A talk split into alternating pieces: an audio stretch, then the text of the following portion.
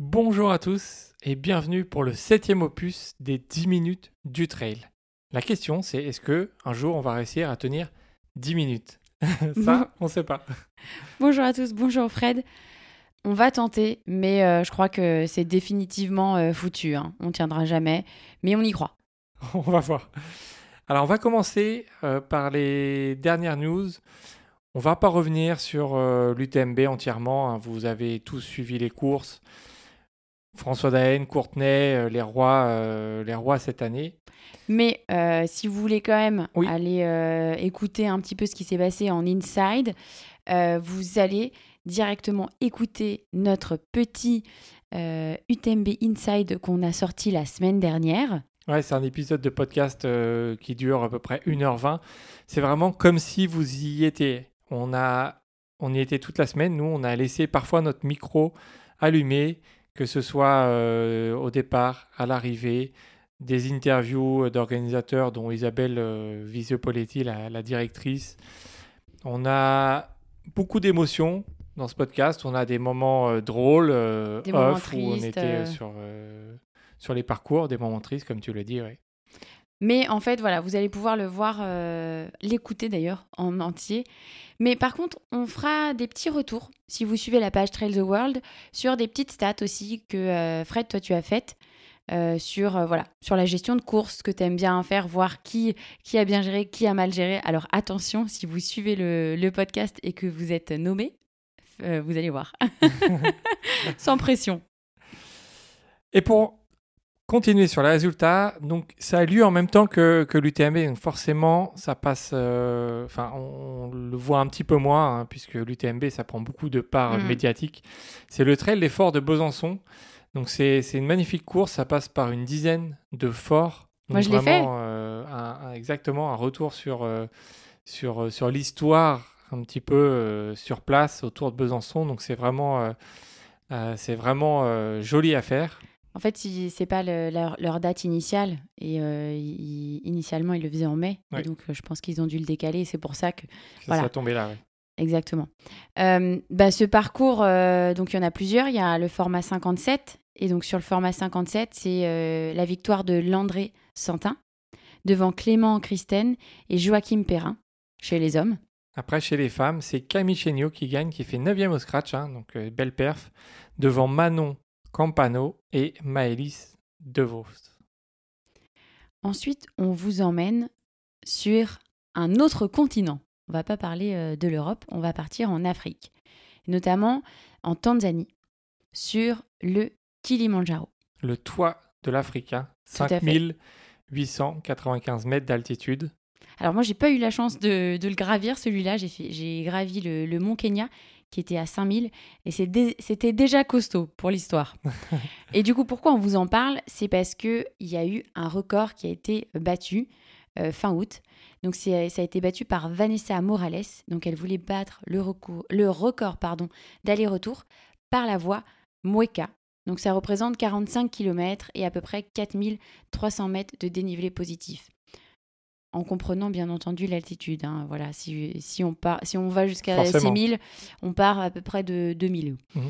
Euh, et donc ça appartenait à une Danoise depuis 2018 et elle l'avait euh, détenu en 13h30. Et donc Vanessa, elle s'est lancée sur ce record et elle l'a explosé de 2 heures pour faire 11h33. Grosse perf, hein. Ouais, ouais, clairement. Grosse perf. Il, faut, il faut savoir qu'elle était euh, sur place donc avec Aurelio Valentino qui, qui, Qu'on qui l'a connaît. filmé. Donc euh, salut Aurelio, si tu nous écoutes. En fait, elle voulait faire une autre voie. Elle voulait faire euh, la voie western. euh, pour la petite histoire, elle l'avait déjà faite il y a quelques années. Mhm. mais euh, elle avait battu le record, mais ça n'avait pas été homologué parce qu'en fait, elle avait dû aider un guide pendant sa tentative, donc elle avait arrêté sa monte pendant qu'elle aidait le guide, et donc du coup, Donc ça avait pas été validé. pas été validé. Donc elle voulait retourner, refaire cette voie. Elle a fait deux tentatives sur cette voie, malheureusement, elle n'a pas réussi, et donc c'est pour ça qu'elle a fait euh, la voie euh, Mueca. Et donc voilà, c'est une grosse, grosse réussite et une belle revanche pour, euh, pour Vanessa. ouais. Et du coup, je crois que si Aurélio l'a l'a suivi, c'est qu'il va y avoir sûrement un petit film Ouais, voilà, avoir- qui explique un petit peu euh, toute cette histoire. Donc, on, on vous le partagera avec grand plaisir. Exactement. On revient en Europe ou pas? On revient en Europe, en Suisse, pour l'Ultra Tour du Monte Rosa. C'est un parcours qui avait un petit peu changé cette année. hein. C'était euh, essentiellement que en Suisse. C'est une épreuve qui est proposée par Lizzie Hawker. hein. Lizzie Hawker, pour ceux qui connaissent pas, c'est quelqu'un qui a déjà gagné 5 fois l'UTMB.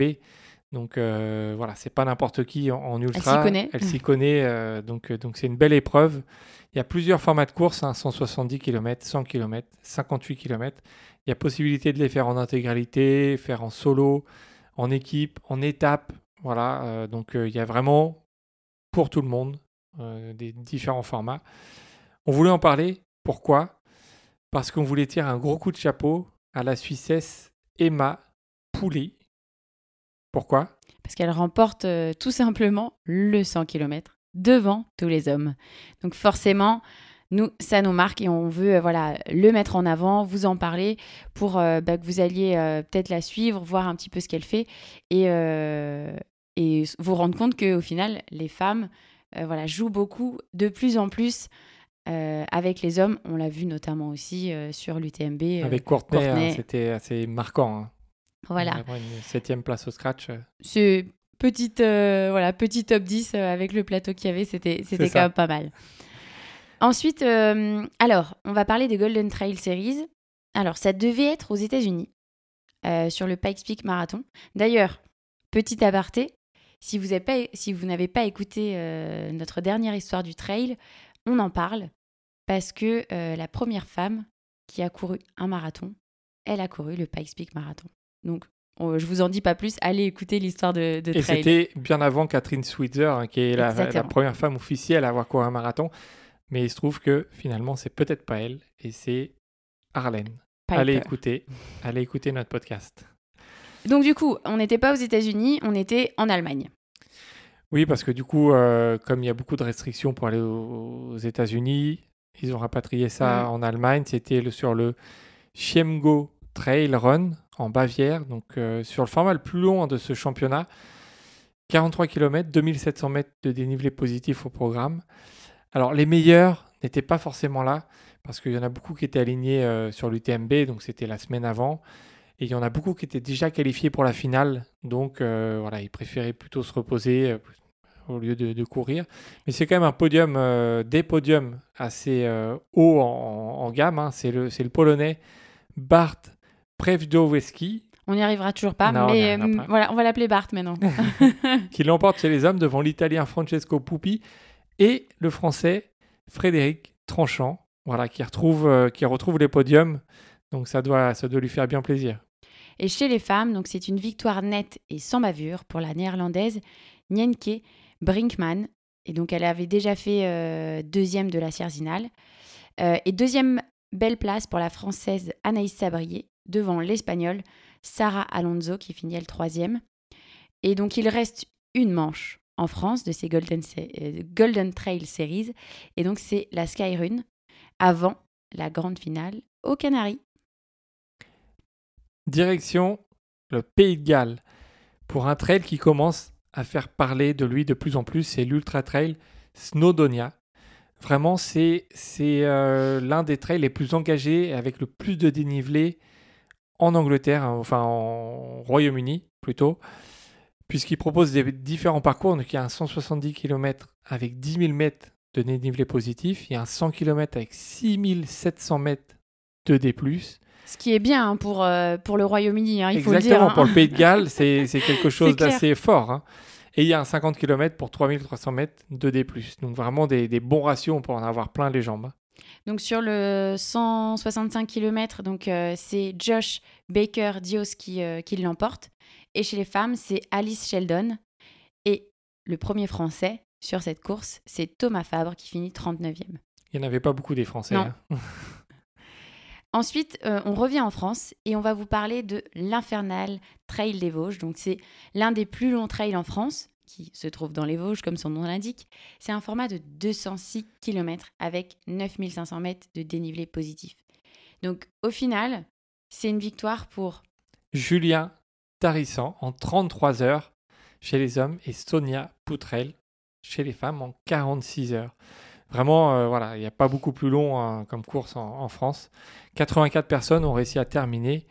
Euh, les derniers en moins de 60 heures. Donc vraiment un chapeau, chapeau à tout le monde et à l'organisation de proposer des, des courses aussi longues. D'ailleurs, il n'y avait pas que ce format, il y avait, d'autres formats, donc, euh, donc vraiment. Une, Mais c'est celle qui est, voilà, qui, Ouais. qui est mythique et c'est pour ça que d'ailleurs qu'il l'appelle l'Infernal euh, Trail, je, je crois. Ce week-end a eu lieu aussi le championnat de France de course en montagne. Donc ça s'est déroulé à Ancel. Donc c'était sur un parcours de 14 km et de 800 mètres de dénivelé positif. Alors, on, on fait toujours la distinction entre trail, course en montagne.